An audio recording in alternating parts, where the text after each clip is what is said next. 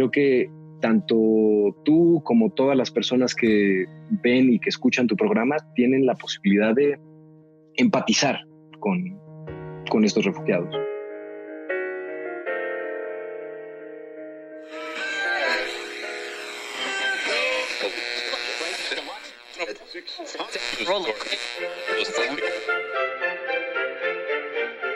Según el diccionario de la Real Academia Española, la cultura pop se define como el conjunto de las manifestaciones en que se expresa la vida tradicional de un pueblo.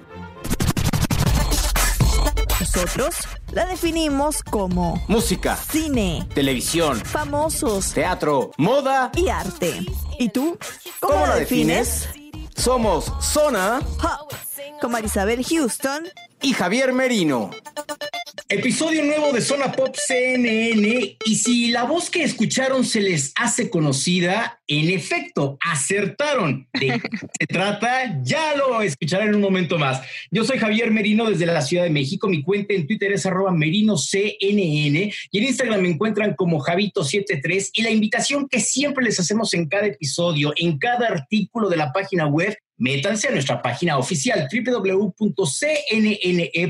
diagonal zona pop y nos vamos hasta Atlanta, Georgia. Hasta el closet de mi casa acá en Atlanta. Yo soy Marisabel Houston. Me pueden encontrar en Twitter como HoustonCNN y en Instagram como arroba Marisabel Houston. El podcast está en Apple Podcasts, Google Podcasts y en Spotify como Zona Pop CNN y bajo ese mismo nombre nos encuentran en las redes sociales principales. Bueno, eh, Javier, el invitado del día de hoy Poncho, Alfonso Poncho Herrera, que lo tenemos vía Zoom eh, desde la cuarentena, como estamos todos, y nos va a hablar de una nueva labor que es súper, súper reciente, que eh, aceptó este reto junto con ACNUR, y es sobre la colaboración de alto, alto perfil en América Latina, en específico con los refugiados. Hola, Poncho, ¿cómo estás? Hola, muchísimas gracias por la invitación. Gracias, aunque sea vía eh, vía distancia, vía esta maravilla que, gracias a la tecnología pues podemos estar unidos.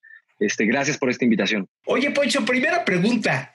¿Cómo llega esta invitación de parte de ACNUR para que te incorpores con ellos y empieces a trabajar de una o alguna otra manera? Pues iniciamos pláticas en noviembre y, empezamos a ver de qué forma podríamos colaborar y podíamos darle voz y visibilidad a todos los refugiados. Eh, y de una dije que sí, eh, tuvimos pláticas tanto en las oficinas de ACNUR en Ciudad de México, hicimos algunas visitas a algunos refugios también en Ciudad de México y se me presentó la, la problemática de refugiados que, existe hoy en, Latinoamérica y pues es algo que se tiene que dar a conocer. Eh, los números eh, de refugiados que, existen hoy en día en Latinoamérica y específicamente de venezolanos, eh, el, tema, el tema de venezolanos, de refugiados venezolanos es solo después de Siria uno de los temas más graves. en Centroamérica hay prácticamente 720 mil, casi 750 mil personas que han, tenido, que, han tenido que huir de sus países, de sus comunidades, por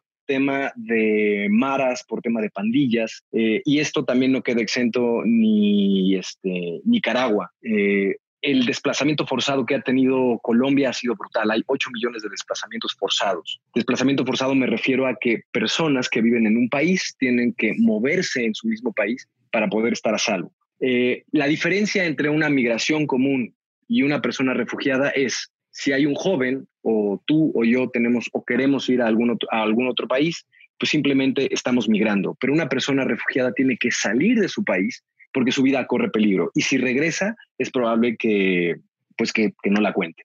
Y la, la tarea que nosotros estamos, que estamos tratando de implementar es, como ya te había dicho, darles voz, darles visibilidad, eh, y esto también significa salvaguardar los derechos de los refugiados y también tratar de apoyarlos en, sea cual sea su, misión o su destino. Poncho, yo soy venezolana. Eh, salí del país en el 2007. Me vine aquí a vivir a Estados Unidos, pero bueno, eh, cuando yo vi la labor que estás haciendo y que mencionas en cada entrevista el tema de los venezolanos, a mí me llega directo. Tengo un primo que salió eh, hace dos años de Venezuela desde Barquisimeto en autobús hasta Perú. En Perú no logró muchas cosas, se fue a España, ya está en España bien establecido con trabajo, entonces yo conozco de primera mano el, el problema de los venezolanos y, lo duro que lo están pasando. ¿Tú has logrado hablar, con alguno de ellos?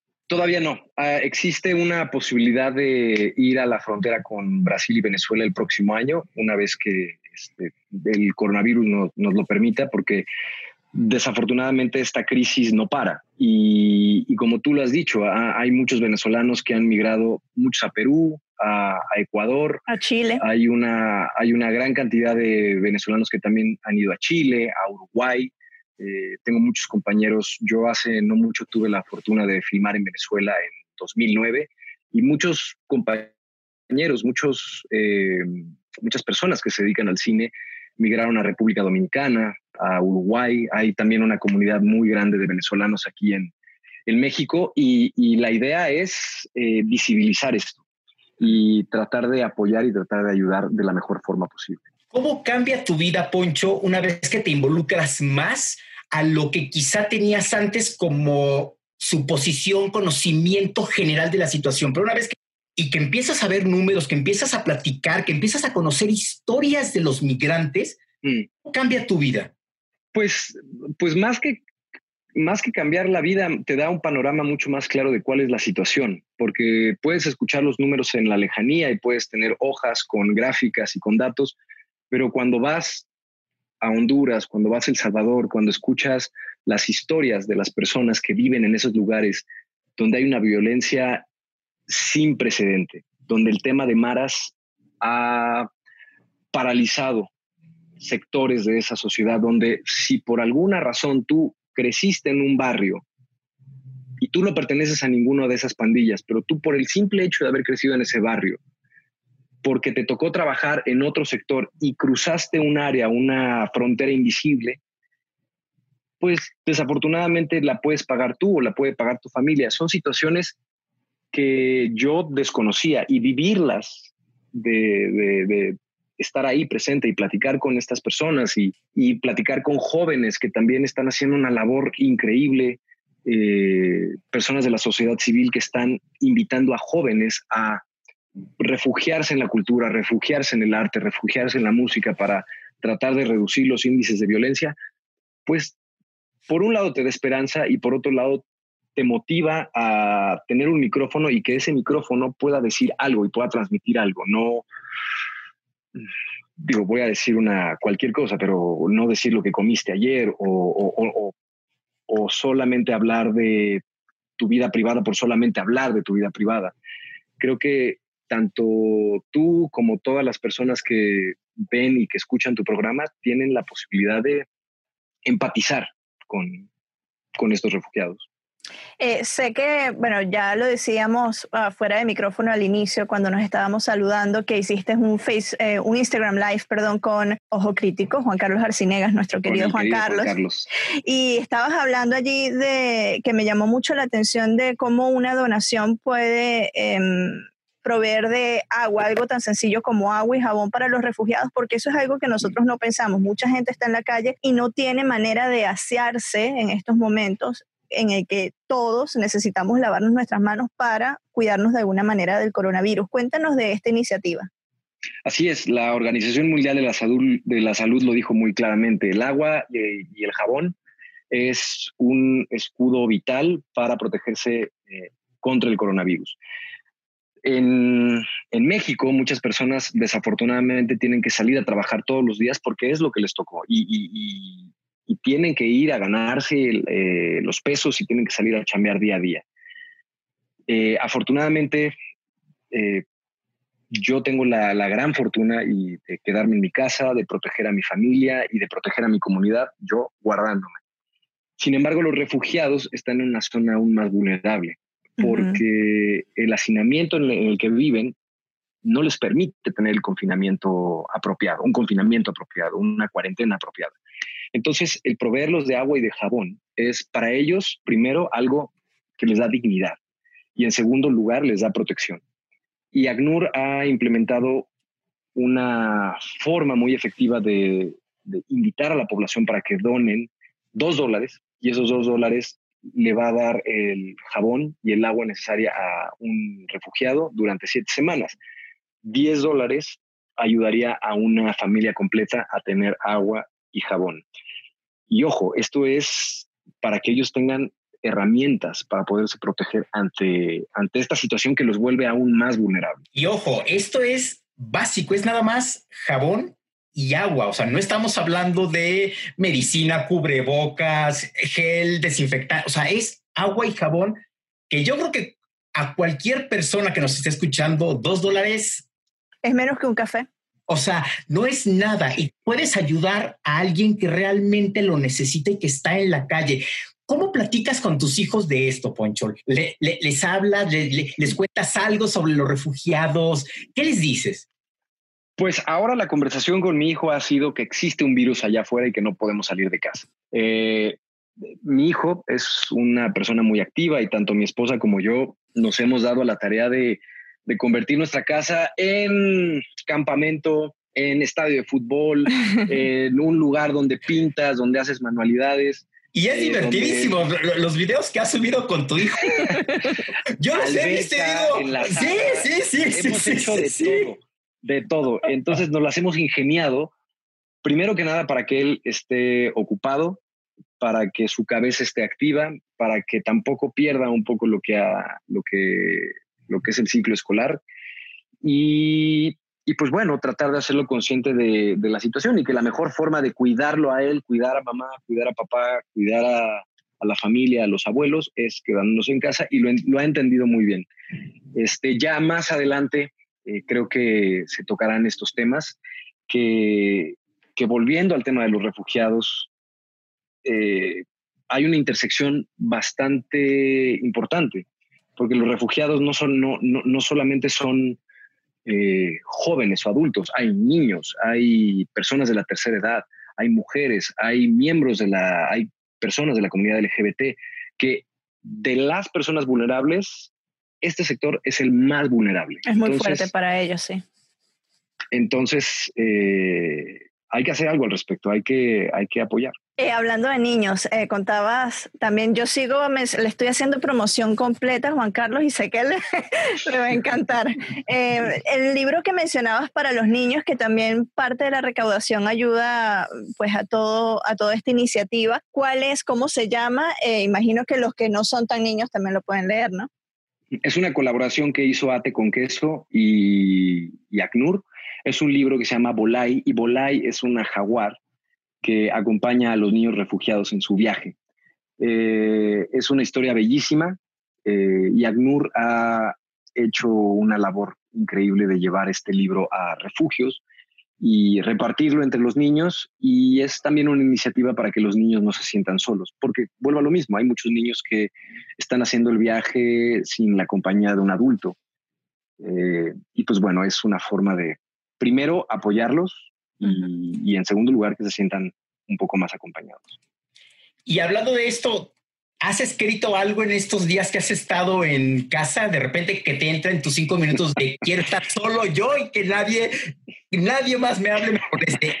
¿Te has sentado, te, te ha llegado la inspiración? cuando tienes un niño de tres años es difícil encontrar esos espacios hasta que se duerme, pero ya cuando se duerme, pues bueno, mi esposo y yo leemos o vemos una serie. Eh, pero sí en estos momentos de silencio ha habido mucha reflexión, reflexión del momento en el que nos encontramos. Y como lo dijimos antes de, de entrar al aire, darnos cuenta de que esto nos pone a todos en una situación muy vulnerable. Vulnerable porque este virus no respeta nacionalidad, no respeta si eres, aprovechando un poco la coyuntura de elecciones en Estados Unidos, si eres republicano o demócrata, si eres eh, asiático. De donde sea. Si eres eh, latinoamericano.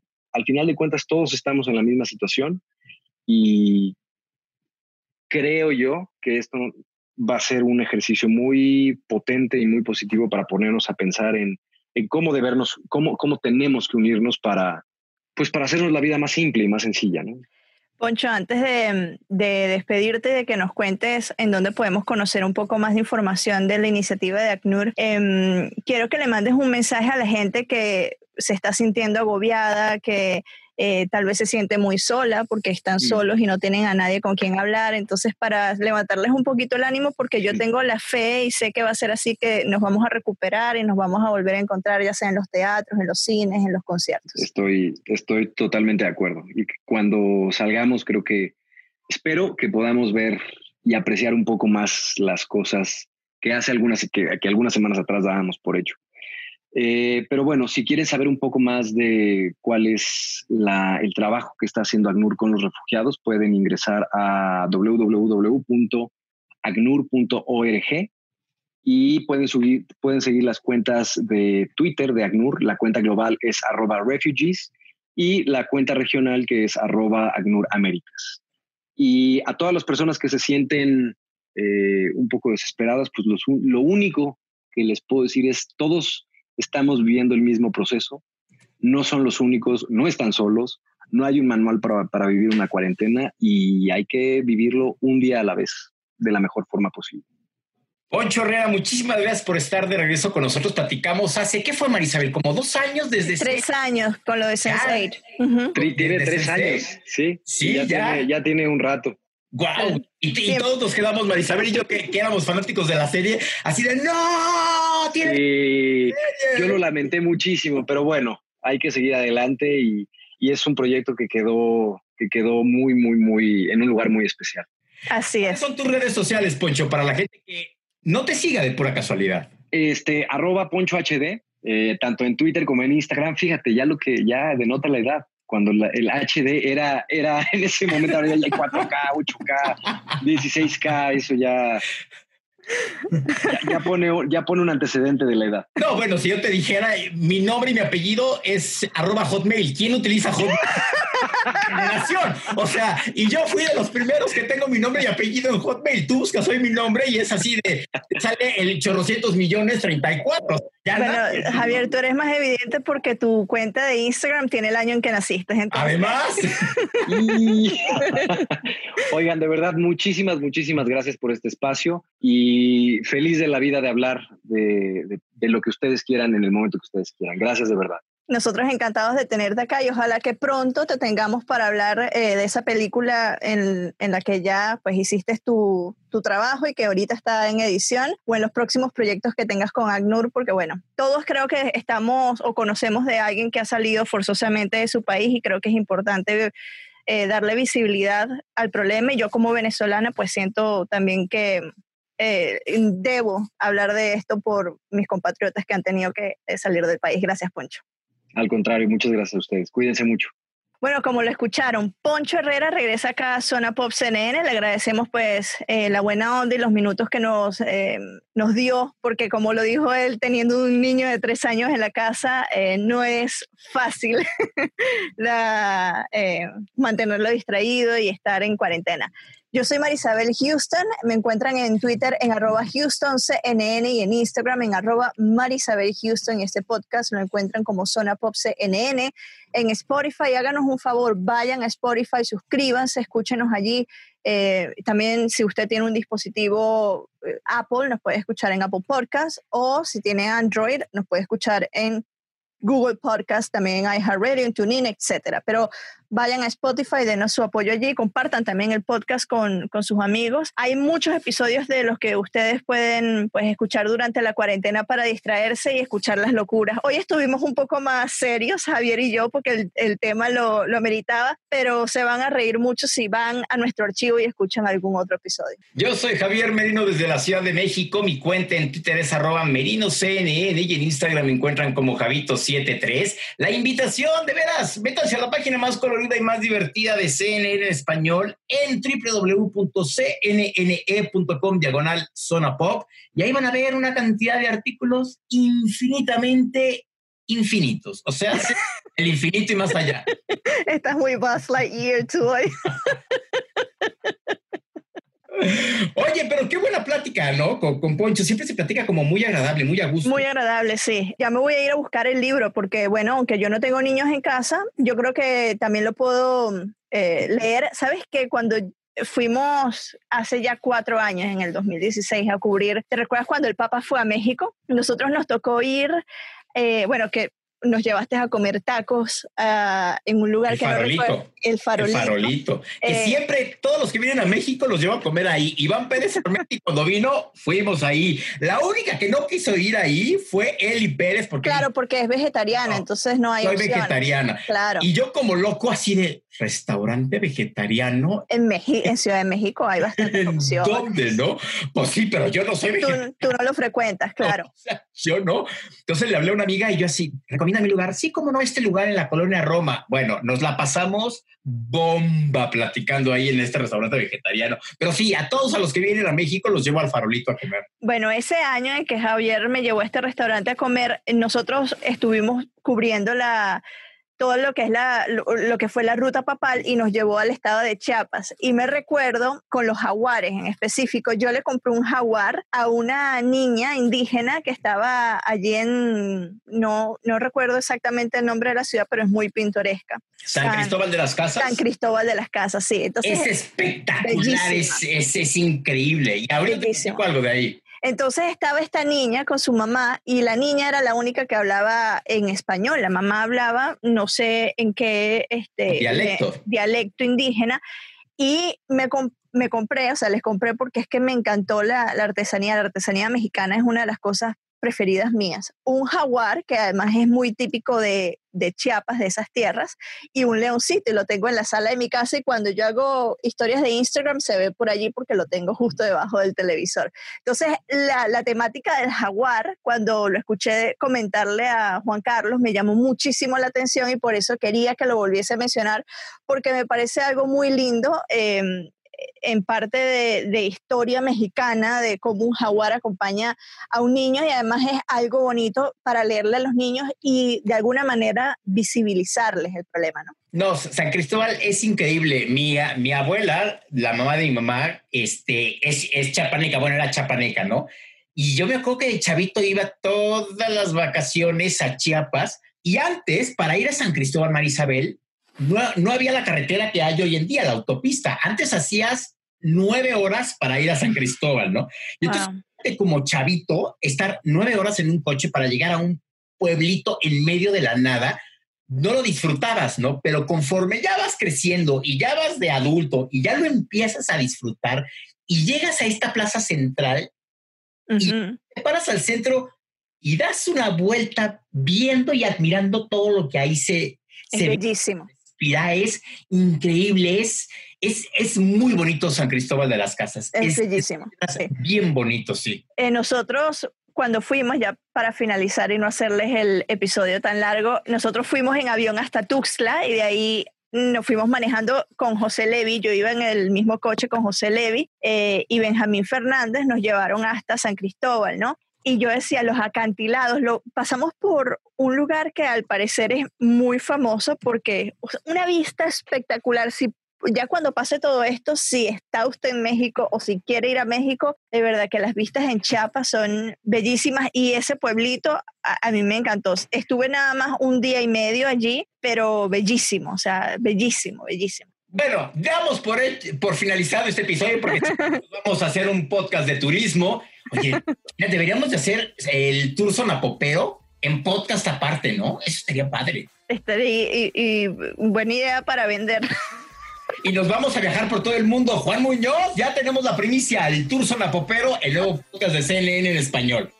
Bueno, ya dimos nuestras redes sociales. eh, ¿Ya tuviste las tuyas o no? Ya, las mías. ya, Ok, ya bueno, dijimos entonces, la página de internet, ya todo. entonces, bueno, nos despedimos. Vamos a aprender a hacer TikToks para distraer la mente. Adiós. Adiós.